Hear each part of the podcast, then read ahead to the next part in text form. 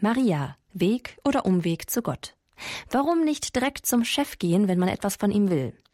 Verkompliziert die katholische Kirche die Beziehung zu Gott durch die sogenannte Fürsprache Mariens, wie viele sagen? Was hat es mit den Mariendogmen auf sich, die teilweise sehr jung sind und sich von der Bibel zu entfernen scheinen?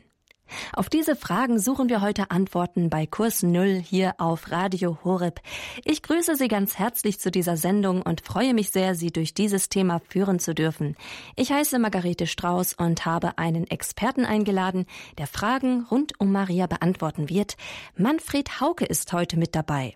Priester, Professor für Dogmatik und Vorsitzender der Deutschen Arbeitsgemeinschaft für Mariologie. Herr Hauke, Hand aufs Herz. Ist Maria Weg oder Umweg zu Gott? Ja, Maria behindert nicht den unmittelbaren Zugang zu Jesus. Dazu ein kleiner Vergleich. Wir stellen uns vor, wir wollen einen wichtigen Chef in einer Firma erreichen. Da müssen wir normalerweise über ein Büro, über eine Vorzimmerdame. Aber das ist nicht die Aufgabe Mariens. Das wäre eine falsche Vorstellung. Wir können einen anderen Vergleich bringen. Stellen wir uns vor, wir möchten den deutschen Bundeskanzler Olaf Scholz direkt treffen. Ich will jetzt einfach Ihnen schreiben per E-Mail. Ich glaube kaum, dass wir eine Begegnung mit ihm unmittelbar äh, bekommen äh, würden.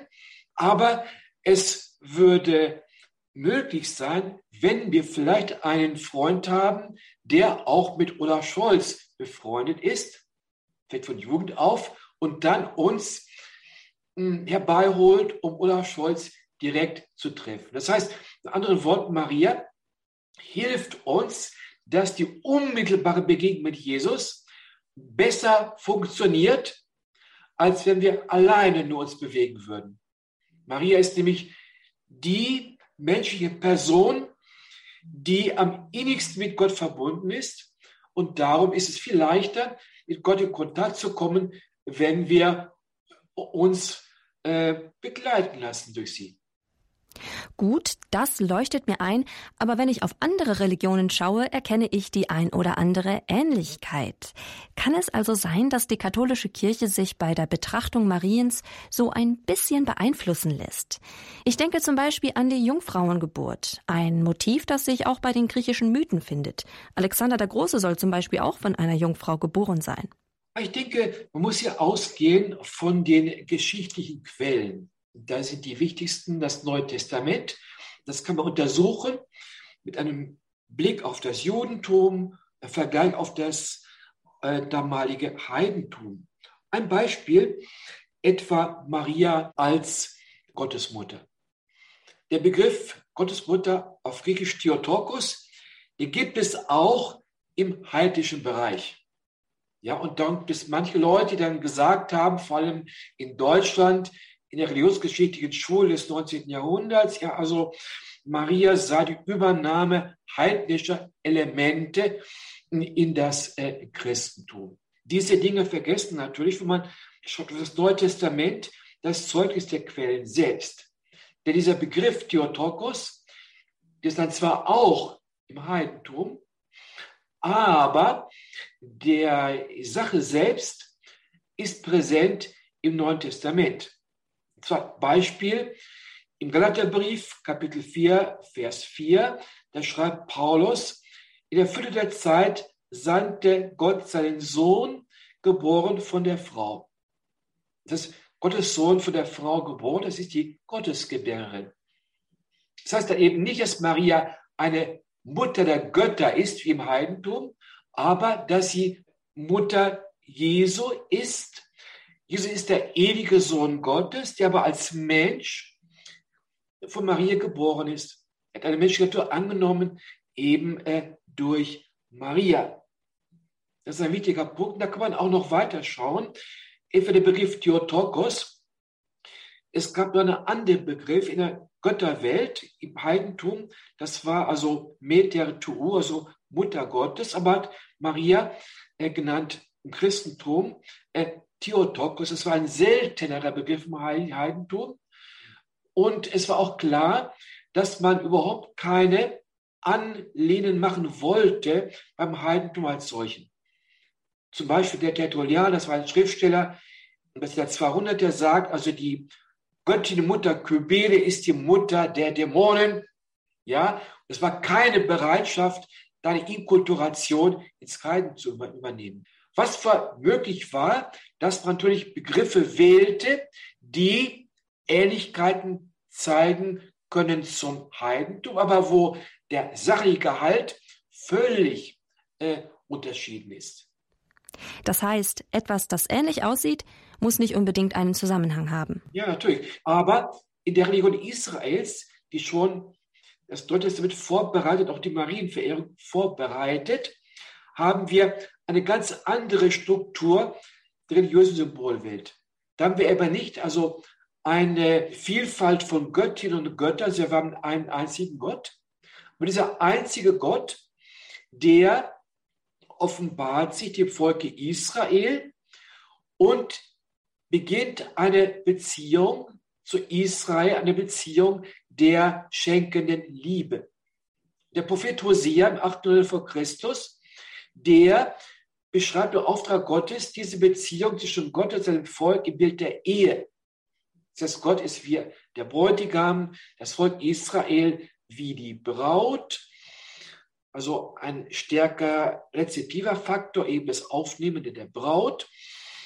Und mh, mm, wir finden im Alten Testament viele Vorbereitungen auch der Gestalt Mariens, schon für die Tochterziehung, das heißt eine Versinnbildlichung des Stadtstaates Jerusalem, hat weibliche Züge. Und auch im Evangelium haben wir Anklänge eben auch in diese Vorbereitung im Alten Testament. Lukas beschreibt, wie der Engel Gabriel Maria begrüßt mit dem griechischen Wort Chaire, das heißt, freue dich oder gegrüßet seist du voll der Gnade. Und dieses Chaire, freue dich, finden wir mehrfach in den Propheten als Anruf der Tochter Zion, sich zu freuen über die Ankunft des künftigen Messias.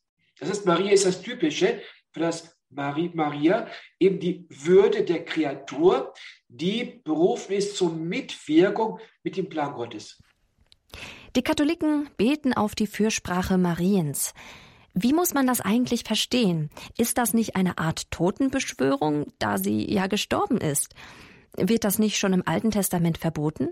Also man muss hier bedenken, auch die Bedeutung der heiligen Verehrung, auch die Verehrung der Engel. Schon im Alten Testament äh, finden wir Hinweis darauf im Buch Tobias, dass der Engel Tobias eben betet äh, für Menschen, die ihm anvertraut sind. Und es ist auch klar, dass wir Menschen auf Erden füreinander beten dürfen und sollen. Das ist ganz klar in der Bibel in vielen Stellen zu finden. Die Verehrung der Heiligen setzt voraus, dass natürlich die Heiligen, die bei Gott vollendeten Menschen eben äh, auch bei Gott für uns äh, beten. Also die ähm, Heiligen, die sind nicht tot, sie sind lebendig, leben bei Gott. Und ich frage ja, wie können die Heiligen von uns wissen? Ja, und äh, da können wir Hinweis finden in den Worten Jesu über die Engel.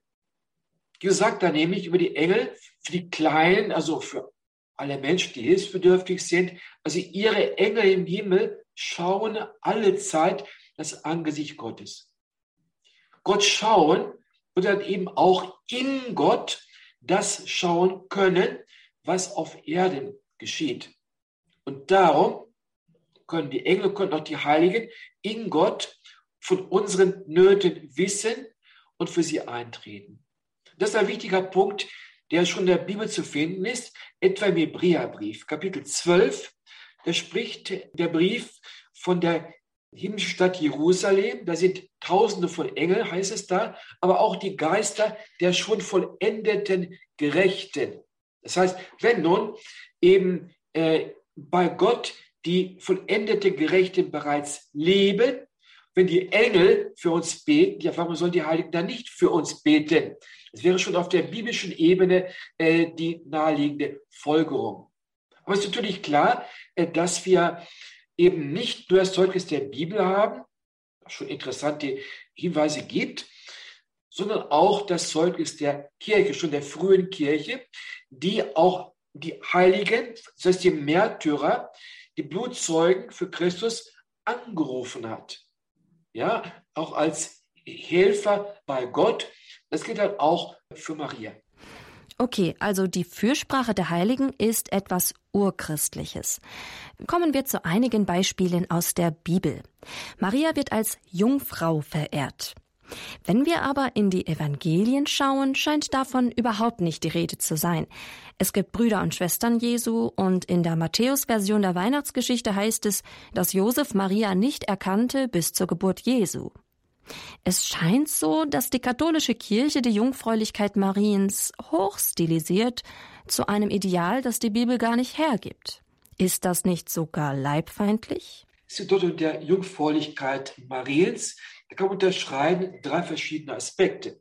Die Jungfräulichkeit vor der Geburt, dann nach der Geburt, also was betrifft die sogenannten Brüder und Schwestern Jesu, also keine anderen leiblichen Kinder Mariens, die Jungfräulichkeit nach der Geburt, aber auch die Jungfräulichkeit in äh, der Geburt, also die leibliche äh, Unversehrtheit. Da muss man natürlich hier schauen auf den biblischen Text zuerst einmal. Da ist ganz klar das Zeugnis für die Jungfräulichkeit vor der Geburt in den Evangelien bei Matthäus und Lukas, also in der Kindheitsgeschichte. Ja? Und die Evangelisten sehen dann auch diese Jungfräulichkeit Mariens vor der Geburt als Erfüllung einer Verheißung im Propheten Jesaja. Und zwar in der griechischen Fassung, wie sie auch in der alten Kirche dann verbreitet war. Die Jungfrau wird empfangen, einen Sohn gebären, den Namen Immanuel geben. Und äh, diese Voraussage, die wurde in der damaligen Zeit von den Juden noch nicht bezogen auf den künftigen Messias, aber im Nachhinein, als ihm Jesus von Maria geboren war, konnten die Christen auch diese Voraussage schon wiederfinden. Das hat die Juden so sehr geärgert, dass sie dann beschlossen haben, das Jahrhundert die griechische Bibel also möglichst zu entsorgen, also die, die Septuaginta, obwohl die von den meisten Juden damals gebraucht wurde. Ja, es war sozusagen die gängige Übersetzung. Die meisten Juden lebten ja in griechisch sprechenden Ländern. Auch in Rom sprach man damals Griechisch. Für die meisten Juden lebten dann. Also auch außerhalb von Palästina, aber auch in Alexandrien, vielleicht noch mehr Juden. Ähm, und Jungfräulichkeit ist auch erst einmal ein Zeichen dafür, dass Gott etwas Neues wirkt. Also das nicht kommt nicht von unten, sondern es kommt von oben, von Gott her. Aber auch Jungfräulichkeit ist ein Zeichen, dass Maria eben bereit ist, diesen Ruf entgegenzunehmen. Dann ist natürlich die Frage auch jetzt hier, wie Jungfräulichkeit als Ganzes zu sehen ist. Da ist zu beachten, dass schon die frühe Kirche Maria mit dem gleichen Namen nennt, die schon Jesaja benutzt in der griechischen Fassung auf Griechisch Heparthenos, das heißt die Jungfrau. Das ist eben die Mutter des Messias, also nicht irgendeine Frau. Und das Wirken des Messias wird eben auch dadurch gekennzeichnet, etwas Neues entsteht, was nicht abgeleitet werden kann äh, von dem Vorausgehenden. Und dann haben wir natürlich auch denn die Frage jetzt hier eben nach der Jungfräulichkeit nach der Geburt und in der Geburt. Da muss man natürlich bedenken, dass wir durch eine Lektüre der Schrift alleine noch nicht zu einem völlig eindeutigen Ergebnis kommen können. Die Klärung, die kommt in der frühen Kirche, auch nachdem Leute diese beiden geleugnet haben. Aber wir finden schon die Ansatzpunkte eben in der Neuen Testament selbst und in der frühen Kirche. Was die Frage der Brüder und Schwestern Jesu angeht, muss man immer sehen, dass in der jiddischen Sprache man keinen eigenen Begriff hatte für Vätern und für Cousinen. Das waren alles Brüder. So sind doch manche Sprachen, Gott für Afrikanern, meine Brüder sind auch die, die, äh, die Kinder der, der, äh, der Onkel und Tante, ja oft. Äh, und ähm, es gab nur natürlich im griechischen Bereich auch einen eigenen Begriff jetzt hier für hm, Väter und Cousinen und den finden wir außerhalb der Bibel. Interessant ist das Zeugnis im zweiten Jahrhundert einem palästinensischen Schriftsteller mit Namen Hegesib. Die kennen die Protestanten meist nicht, denn was die Bibel nicht steht, das ist oft nicht interessant, aber das historische Zeugnis findet sich in der Kirchengeschichte des Eusebius von Caesarea Anfang des vierten Jahrhunderts. Er zieht alte Quellen, sehr Quelle aus dem zweiten Jahrhundert, aus Palästina. Muss wissen, dass die Juden damals großen Wert legten auf ihre Stammbäume. Heute wissen, was so vor mehreren Generationen noch war und hat mir die Namen überliefert. Und da berichtet äh, der Enkel Sieb so nebenbei, äh, dass der erste Bischof von Jerusalem äh, der Jakobus war. Doch im Neuen Testament vorkommt. Der Jakobusbrief der stammt von ihm, ja, zum Beispiel. Und der sagt dann so nebenbei, also jetzt dann, als der gestorben war, dann wurde Simeon ein weiterer Cousin des Herrn Bischof von Jerusalem. Das ist natürlich ein wichtiges Zeugnis. Und wenn wir dann das Neue Testament anschauen, können wir einmal sagen, es gibt hier keine Zeugnisse, die weitere Kinder, leibliche Kinder Mariens erwähnen. Hm? Wird die, wird nicht erwähnt. Und äh, dann sind auch dann Hinweise darauf, dass diese genannten Brüder und Schwestern keine leiblichen Geschwister sein können. Und zwar äh, etwa nehmen die Szene am Kreuz, wo Jesus also dem Johannes seine Mutter anvertraut und wenn es leibliche Brüder gegeben hätte, hätte es keinen Sinn gegeben. Also gibt es auch dieses Anvertrauen am Kreuz äh, zu äh, organisieren. Ja? Und äh, dann ist es auch so, an der Szene wird beschrieben, wie auch Maria mit den Brüdern Jesu kam, äh, um nachzusehen bei Jesus, denn es war das Gerücht, er wurde sehr verrückt geworden. Ja, und dann, was ist damit passiert? Ja, äh, und dieses Verhalten von Brüdern, von jüngeren Brüdern, wäre im damaligen Orient verständlich gewesen. Denn Jesus wird gesagt, dass der Erstgeborene, das heißt der Älteste, also jüngere Brüder, hätten nicht gewagt, also da so hineinzu. Also, dass es geht, also dann weiter Hinweis auf äh, äh, Cousins. Und dann ist auch die Rede davon einmal ähm, bei Markus, alle seine Schwestern und so weiter, sie kennen die bei uns bekannt. Das heißt, der Hieronymus, alle Schwestern, das heißt, sie sind eine ganze Menge. Ja, also nicht nur eine einzige Familie, sondern ein ganzer Clan. Der wohnte da äh, in Nazareth und auch noch später, im ersten, zweiten Jahrhundert, dann wusste man von Verwandten Jesu eben auch in Nazareth. Ja, aber da kann man eben von der Geschichte aus sagen, also jetzt hier, äh, da bereits historisch gesehen äh, keine klaren Hinweise, dass es eben leibliche Geschwister sind. Im Gegenteil, also die Argumente, die wir da haben, sprechen dagegen äh, und alle Einwände entkräften können. In den Evangelien lesen wir zum Beispiel davon, dass die Geschwister Jesus für verrückt erklären und ihn wegholen wollen. An anderer Stelle, nämlich bei der Hochzeit zu Kana, sagt Jesus zu seiner Mutter, Was willst du von mir, Frau? Wie kann es sein, dass die katholische Kirche das Verhältnis zwischen Jesus und Maria für so innig erklärt, aber die Bibel scheinbar etwas anderes bezeugt? Ja, so ist also äh, die von Ihnen genannten Stellen an ihrem Zusammenhang betrachten. Der Hochzeit zu Kana, ja, also ist ja, wo hm, Maria eben weiß, Jesus, also sie haben keinen Wein mehr, ja, und dann heißt es also jetzt hier äh, wörtlich im Griechischen, äh, was ist zwischen mir und dir?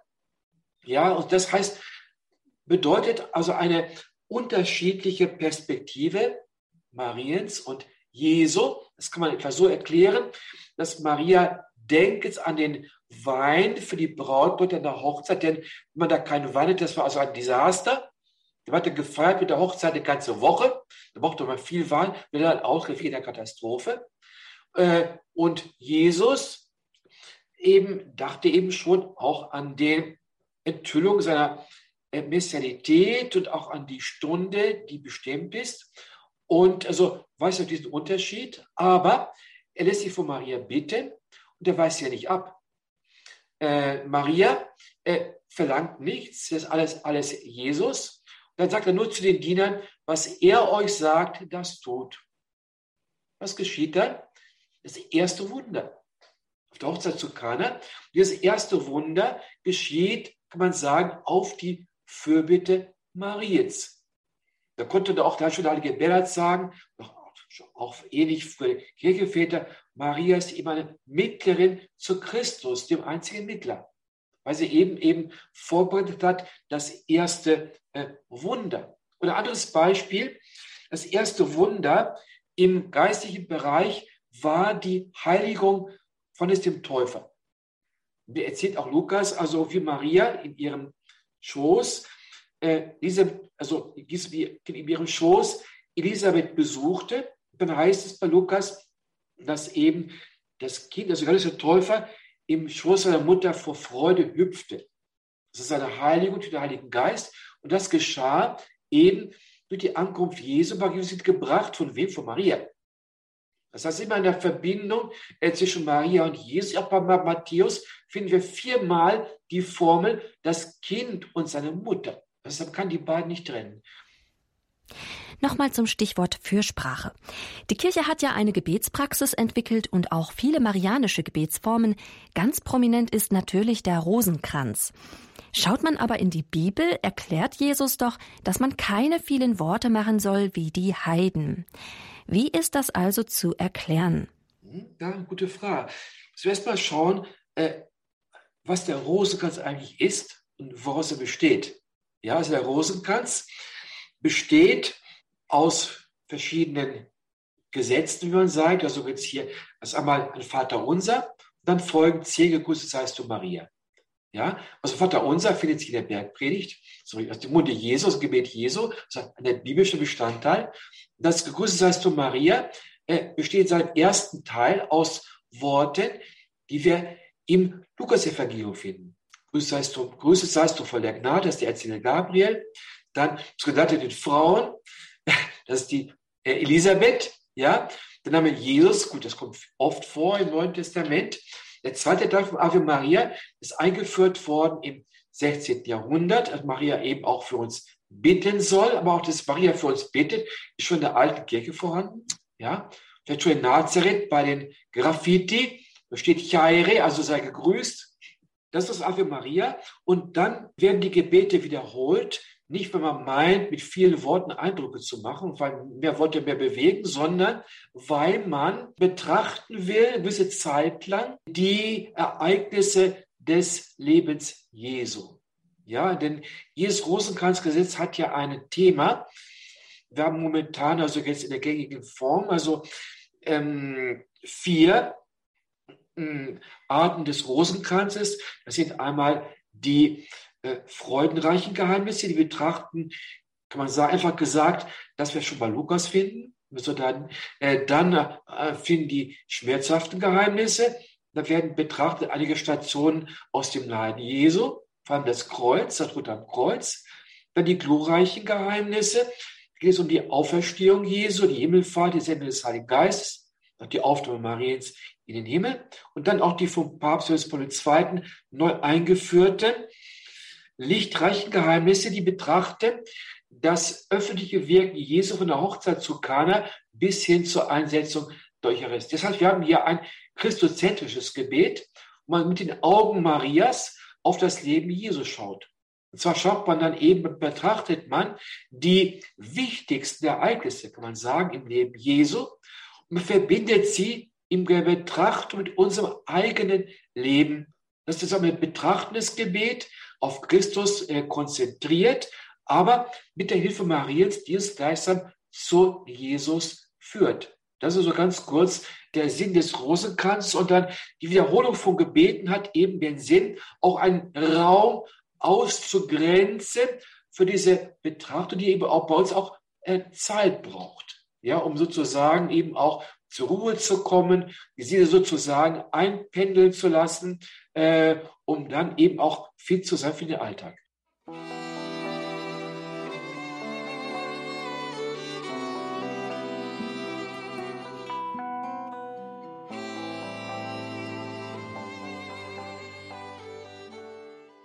Maria, Weg oder Umweg zu Gott? Dieser Frage widmen wir uns heute hier bei Kurs Null auf Radio Horeb an diesem Samstagabend vor dem dritten Advent. Ich bin Margarete Strauß und im Gespräch mit dem Marienexperten Manfred Hauke. Zuletzt haben wir uns mit den Bibelstellen beschäftigt, die etwas über Maria aussagen. Gehen wir nun zu den Mariendogmen über, insgesamt vier. Herr Hauke, was sind eigentlich Dogmen? Der Name Dogma wird schlecht behandelt, also in der, in der Journalistik, das Dogma wird behandelt als ideologische äh, Vorstellungen, die äh, an der Realität vorbeigehen. Aber wenn wir auf das Wort Dogma schauen, in der Philosophie waren das Lehrsätze, auch im Bereich der Philosophen. Und im Kirchenbereich heißt Dogma ganz einfach eine von Gott geoffenbarte Wahrheit. Das heißt, ein Dogma hat zwei Eigenschaften. Einmal, es ist Teil des Wortes Gottes, das Gott uns eben präsentiert, vor allem Jesus Christus war schon vorbereitet im Alten Testament.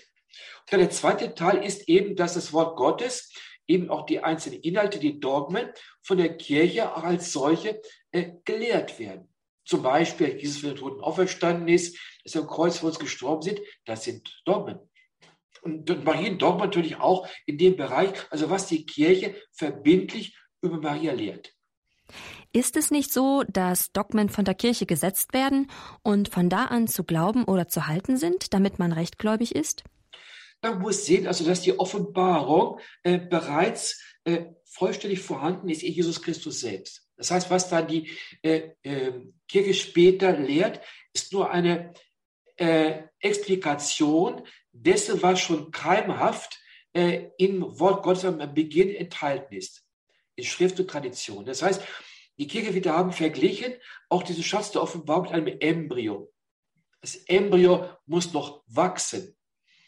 Und manche Dinge konnten es später deutlich werden. Etwa mal ein Professor gefragt, die Paderborn in den 30er Jahren in der Prüfung, ja, warum haben dann noch nicht die Apostel ihrem Konzil in Jerusalem das Dogma definiert, dass Maria mit Leib und Seele in den Himmel aufgenommen wurde? Städten konnten nicht antworten. Der Professor gesagt, ja, wissen Sie, man kann mal einem Embryo noch keine Hose anziehen. Das heißt also, vorher mussten einige Dinge auch äh, geklärt sein. Dann konnte man auch schon in der alten Kirche eben auch zu diesem Punkt hingelangen. Aber werden die Dinge schon einflussweise jetzt hier vorhanden, eben im, äh, im Schatz der Offenbarung. Das kann man natürlich auch einzeln zeigen, wenn man auch die Dogmengeschichte nachgeht und die Verbindung eben auch das, was schon in der Heilige Schrift sich zeigt. Das heißt, es gibt eine Entwicklung von Anfang an, sodass die Dogmen nicht einfach vom Himmel fallen, sondern das Ergebnis dieser Entwicklung sind. Ja, natürlich auch. Also man kann, ganz Beispiel, das wichtigste Dogma ist, dass Maria äh, Mutter die Theotokos, wurde definiert im Jahre 431 auf dem Konzil von Ephesus gegen die Heretiker, den äh, Patriarchen Nestorius. Ja?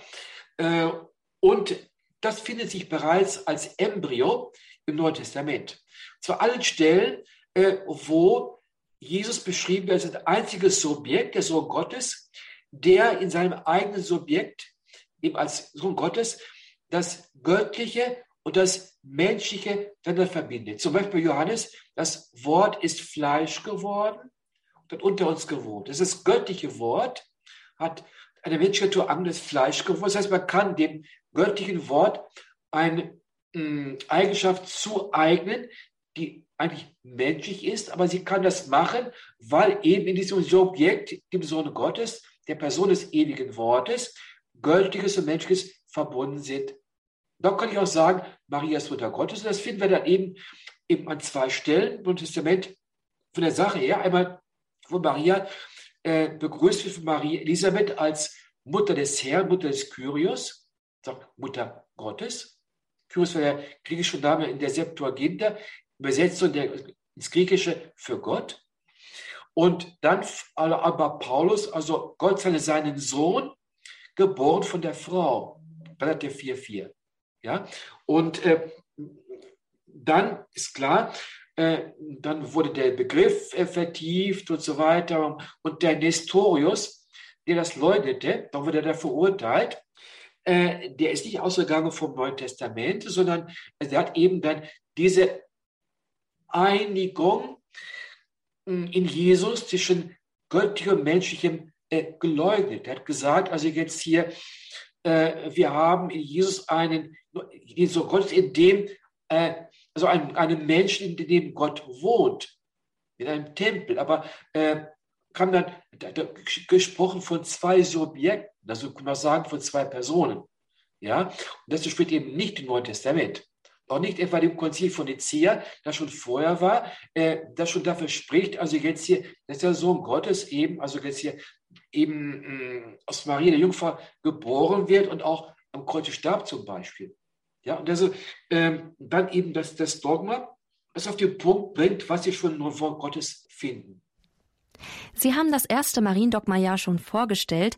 Noch eine Nachfrage. Sie haben gesagt, dass Maria als Gottesgebärerin von diesem Nestorius deshalb abgelehnt wurde, weil er ein falsches Verständnis von Christus hatte. Er ging unter anderem von zwei Personen in Christus aus. Welchen Titel wollte er stattdessen Maria geben? Menschengebärerin oder äh, Christotokos, also Christusgebärerin. Das war da, da, die Formel von Nestorius. Aber eben nicht akzeptieren können, im Grunde, das schon der Paulus sagt. So Gott ist geboren von der Frau. Und das war der Punkt, da wurde eben auch exkommuniziert. Betont das Dogma deshalb, dass sie Gottes Gebärerin ist und nicht Gottes Mutter? Was ist eigentlich der Unterschied? Ja, es gibt schon einen Unterschied. Bei Gebärerin wird auch der Geburtsvorgang betont. Man hat auch in der alten Kirche davon gesprochen, auf Lateinisch ex Maria Wege, also aus Maria Jungfrau, im Gegensatz zu ihr Lehren, die behauptet haben, dass Jesus gar nicht aus Maria seine Menschennatur angenommen hätte, so hätte er einen himmlischen Leib auf die Erde gebracht, so wie Wasser durch eine Röhre. Das haben wir gesagt, eben von Maria Jungfrau und nicht aus Maria der Jungfrau. Und dagegen betont die Kirche wieder, nein, wie ex Maria äh, wirken. Oder auch gegen den Markion, das war auch ein super Heretiker von damals, der hat behauptet, ist aber gar kein Kind gewesen, sondern er als Erwachsener aufgetreten, vom Himmel gebiebt, äh, als erwachsener Mensch in der Synagoge von Kaphanau. Ja, aber dagegen ist klar eben, äh, der Sohn Gottes wollte eben, Irenaeus sagt, eben auch unser menschliches Leben auch äh, mitleben, angefangen von eben dem Kindsein im Schoße Mariens. Kommen wir zum zweiten Dogma. Die immerwährende Jungfräulichkeit Mariens. Was bedeutet es und wann ist es verkündet worden? Ja, also wir finden schon im apostolischen Glaubensbekenntnis im 4. Jahrhundert, in älteren Bekenntnissen, eben äh, das Bekenntnis, dass Jesus aus Maria der Jungfrau geboren wurde. Und als dann Irrlehrer kamen, die eben leugneten eben die Jungfräulichkeit Mariens nach der Geburt, auch in der Geburt. Dann äh, wurde es auch für, von Synoden verteidigt. Ja? Und der wichtigste äh, Lehrzeugnis, die vierte Lateransynode im Jahre äh, 649.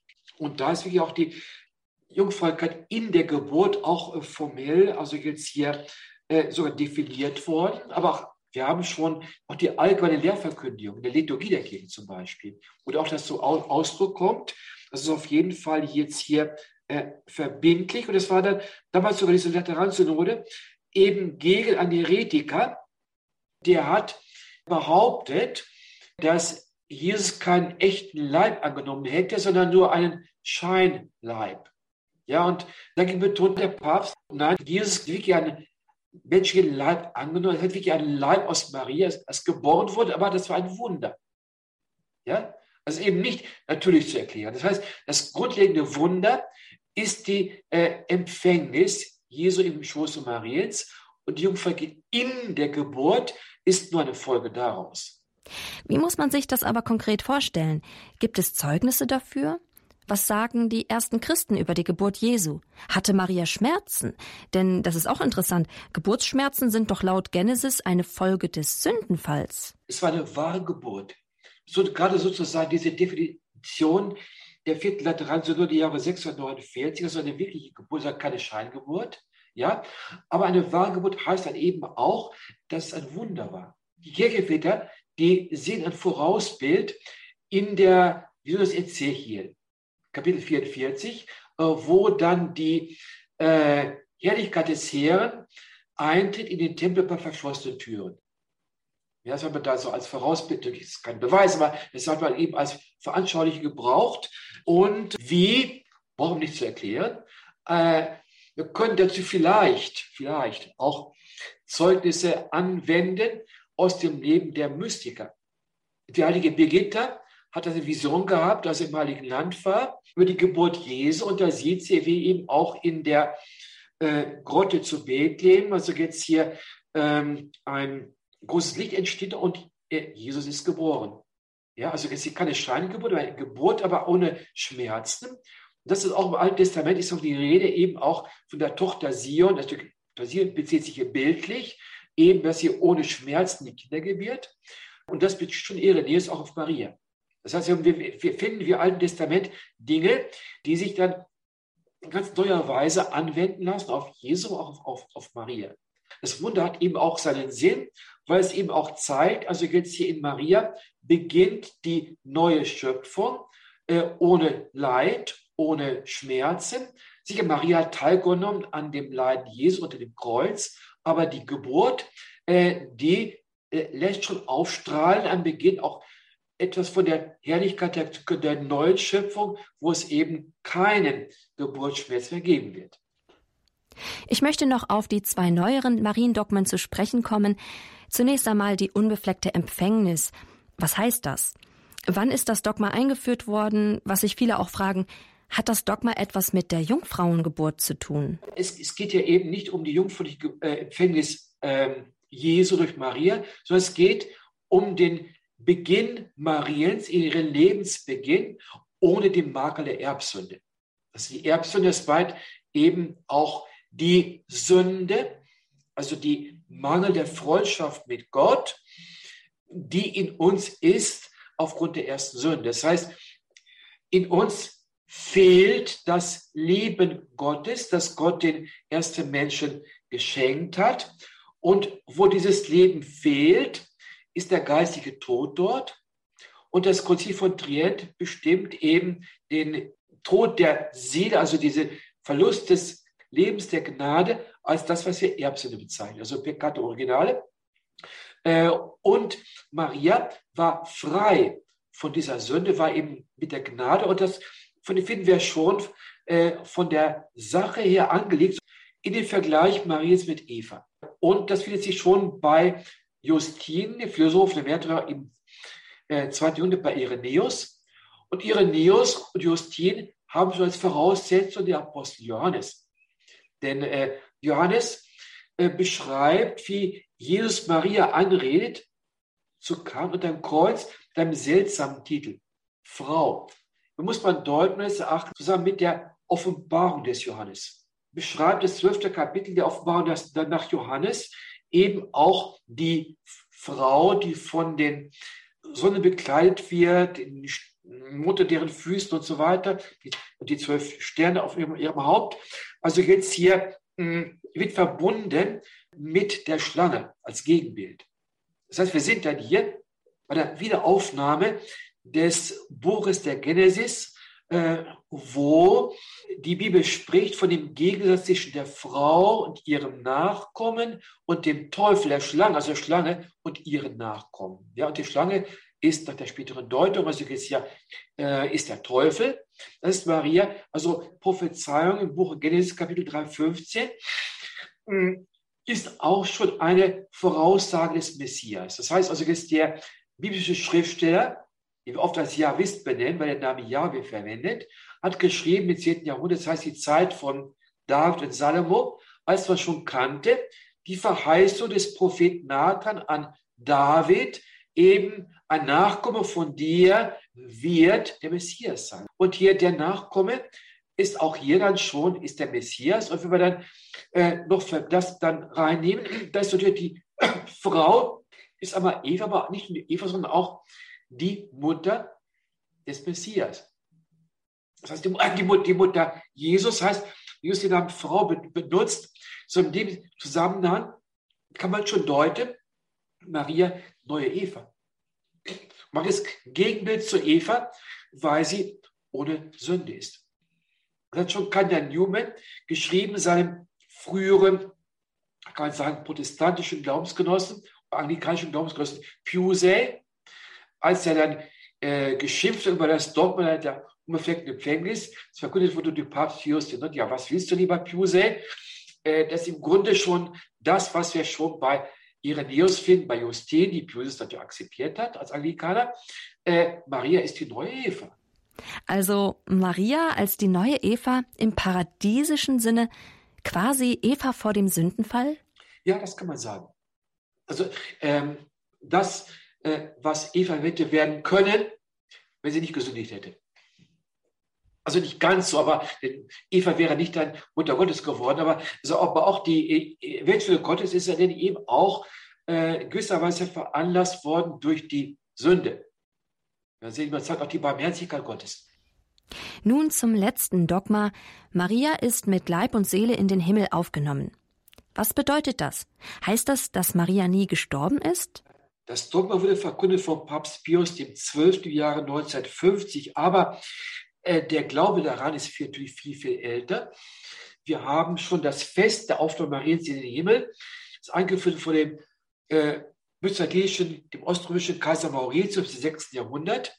Und wir haben schon vorher eben auch Predigten der Kirche, der in Jerusalem, die davon sprechen. Wir finden kein Grab Mariens, wo sie drin liegt, aber wo das leere Grab eben in der Marienkirche Jerusalem. Ja, das wird schon von äh, sehr, schon sehr früh äh, verehrt. Es gibt auch heute eine, eine Diskussion der Theologen darüber, ob Maria gestorben ist oder nicht. Es gibt da beide Meinungen.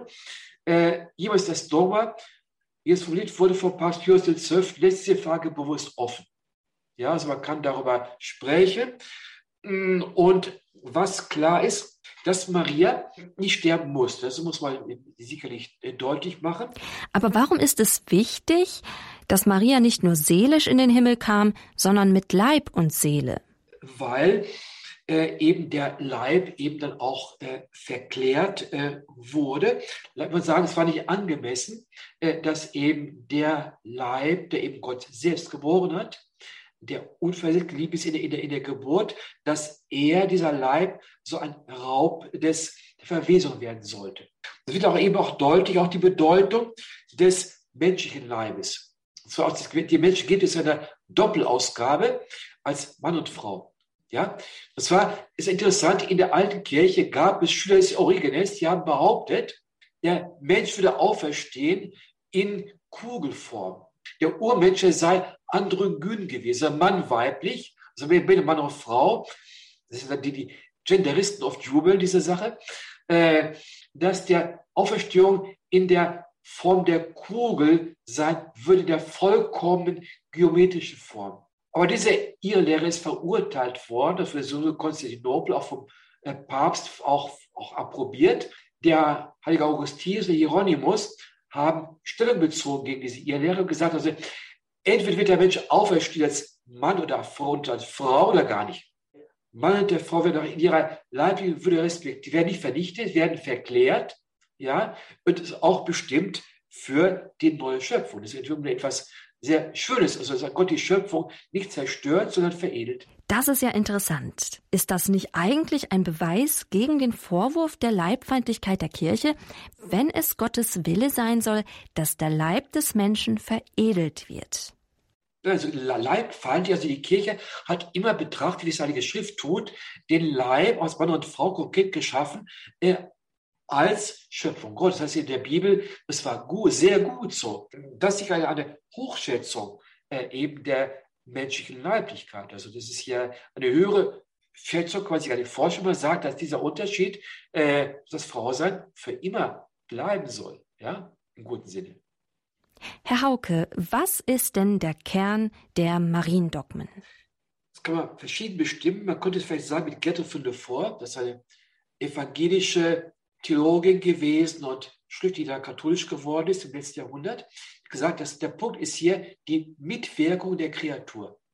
Also die Mitwirkung der Schöpfung. Das kann man wirklich, wirklich sagen, also jetzt hier, dass Gott nicht allein handelt, sondern er lässt uns Menschen mitwirken. Das heißt, Gott, um uns zu retten, muss die ersten Schritte unternehmen. Und die Gnade geht gar nichts. Aber dann werden wir die aus, werden eingeschaltet. Das mit unserer eigenen freien Welt. Und darum, äh, weil Gott das halt auch unsere Zustimmung bindet, lässt er eben auch äh, diese Prüfungszeit zu, wo wir auch Chaos erleben. In der Kirche, in der Welt, das Chaos äh, fehlt nicht, aber das ist im Grunde für uns eine Art Sporthalle, äh, um eben auch da eben die echte Antwort zu geben, wie sie Maria gegeben hat. Ja, also man kann sagen, also dass hm, Maria äh, die Mutter des Sohnes Gottes ist, aber auch die Tochter äh, des himmlischen Vaters, die bevorzugte Tochter, wie es Vater es sagt, aber auch der Tempel und die Braut des Heiligen Geistes. Das heißt, Maria spiegelt sich eben auch das Geheimnis des dreifaltigen Gottes. Sie ist keine Göttin, aber äh, als Mensch, ihre frauliche Menschheit, äh, führt sie uns zur Begegnung mit dem dreifaltigen Gott. Maria führt zur Begegnung mit dem dreifaltigen Gott. Wenn ich zum Schluss dieser Sendung Kurs Null hier auf Radio Horeb nochmal die Ausgangsfrage stelle, Maria, Weg oder Umweg zu Gott, ist mir einmal mehr klar geworden, sie ist nicht nur ein Weg zu Gott, sie ist der direkteste Weg, sozusagen die Autobahn zu Gott. Schön, heute habe ich etwas Neues gelernt, Sie hoffentlich auch. Vielen Dank, Professor Hauke, dass Sie meine Fragen über Maria so gut beantwortet haben. Ich kann mir vorstellen, dass das ein oder andere doch sehr dicht und tiefgründig war. Wenn Sie diese Sendung also nochmal nachhören möchten, können Sie diese als Podcast aufrufen auf www.horeb.org. Sie können diese aber auch als CD bestellen bei unserem Hörerservice. Rufen Sie dafür ab Montag an unter der Nummer 08328 921 120. Im Programm geht es gleich weiter mit der Vesper zusammen mit den Klarissenkapuzinerinnen. Mir war es eine große Freude, Sie durch diese Sendung führen zu dürfen. Und bis zur nächsten Sendung Kurs Null wünsche ich Ihnen alles Gute und weiterhin eine besinnliche Adventszeit. Ich bin Margarete Strauß. Hier ist Radio Horeb. Leben mit Gott.